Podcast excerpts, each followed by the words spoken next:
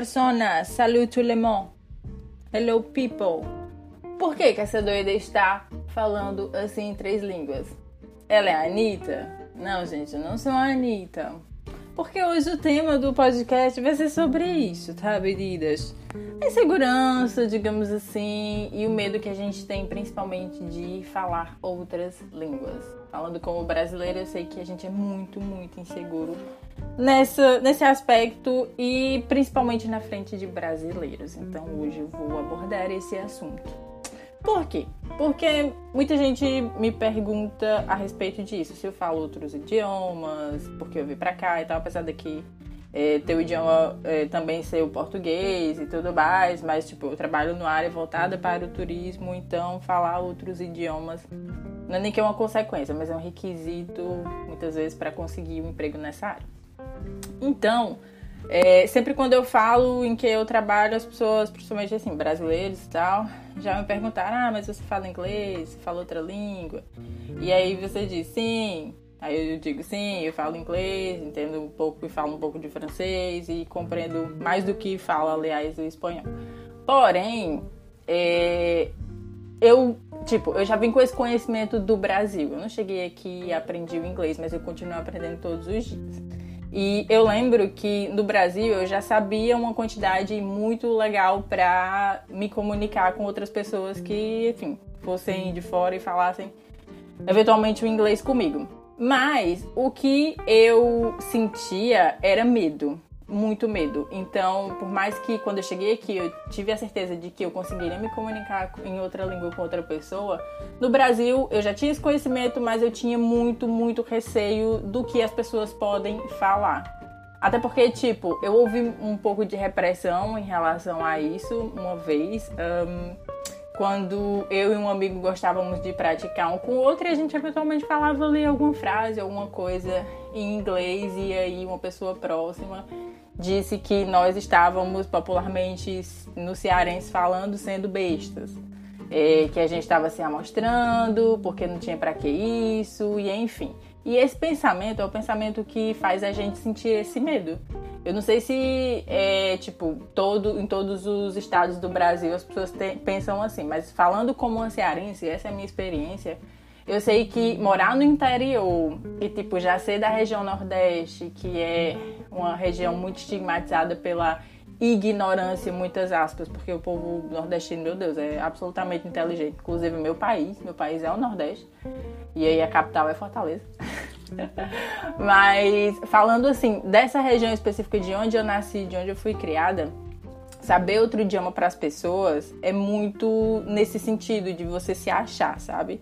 De você, ou então você, eu pensava muito assim, que como eu não tinha um curso da FISC, patrocina nós FISC, ou da Wizard, ou de, sei lá, de qualquer é, escola de idiomas que pudesse ter, como eu não tinha esse certificado, e eu sei, a gente sabe que na escola o máximo que a gente aprende é o verbo to be, mas ainda assim ajuda muito, desenvolve bastante, porque enfim, né? Daí que você monta as frases.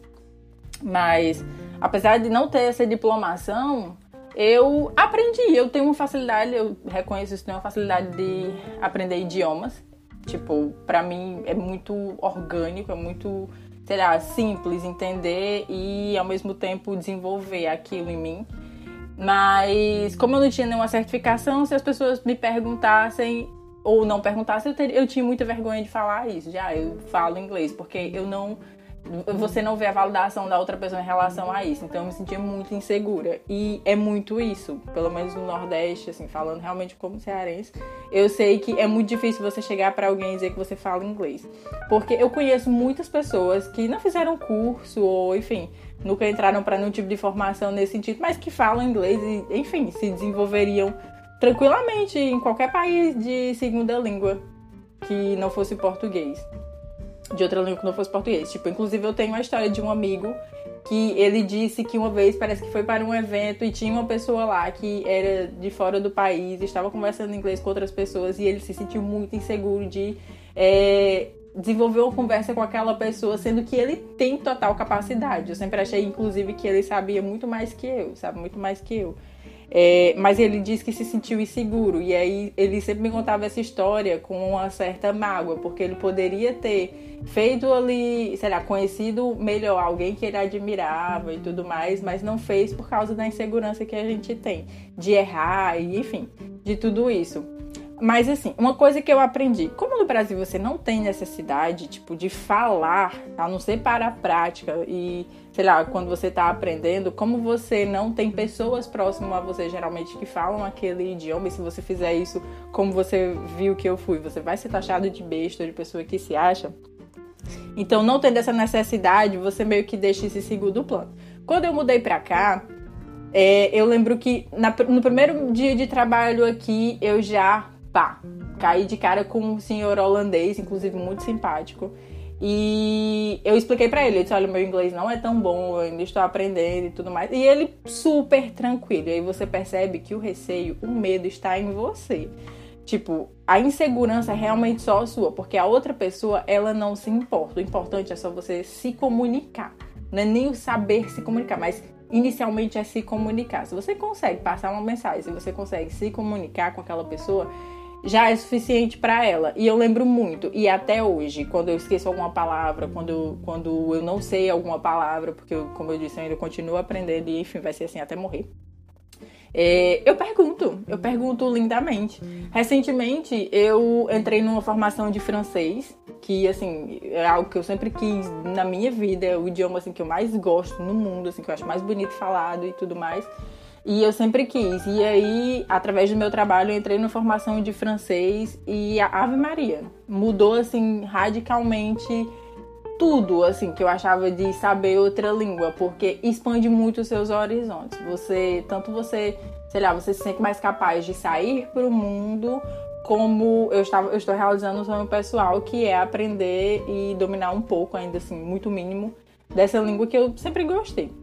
Mas eu lembro muito de uma cena de que, para você ver como a insegurança é só nossa, de que aprendendo francês no trabalho eu se, tento sempre colocar em prática. Então, quando aparecem pessoas francesas e eu identifico, porque tem uns traços que dá para você identificar a nacionalidade da, da pessoa. E aí, quando eu identifico que é francesa, eu automaticamente já tento mudar para o francês, para pessoa tanto, para tanto eu aprender com ela, como exercitar o pouco que eu já sei. E eu lembro muito de um casal de idosos franceses que um dia entraram lá no estabelecimento que eu trabalho, que eu fui atendê-los e os atendi em francês e disse que eu ainda estava aprendendo e que, enfim, se eu errasse alguma coisa, eles poderiam me corrigir e ou então ensinar palavras novas, enfim. Mas a senhorinha olhou para mim e disse: "Que legal". Aí perguntou de onde eu era. Aí eu disse: "Ah, eu sou brasileira". Ela disse: "Ai, que legal. Você fala português então, você fala inglês também, porque o início da conversa tinha sido inglês antes de eu perceber que eles eram franceses".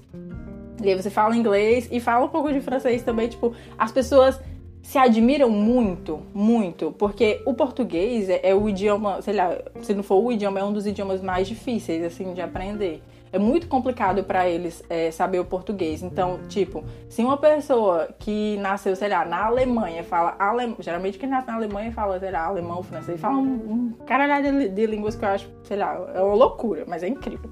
Mas sei lá, se uma pessoa que nasceu na Alemanha e fala alemão e aprendeu português também, aquilo pesa muito, muito, muito, tipo, no currículo dela, pra ela, porque o português é um idioma muito difícil. Então, quando as pessoas, tipo, as pessoas, no caso, pra gente, pra gente brasileiro, estrangeiros, veem que a gente sabe falar outra língua além do português, sei lá, o mínimo inglês, para eles é assim, é, é surpreendente. E aí você realmente percebe que não é como o outro lhe enxerga que você tá se vendo, é como você realmente tá se vendo. Tipo, não é que eles tenham, fiquem, sei lá, rindo de você, que é o maior medo que a gente tem, que as pessoas riem da gente, que as pessoas é, tratem você mal por você errar uma palavra ou alguma coisa desse tipo, mas isso não vai acontecer.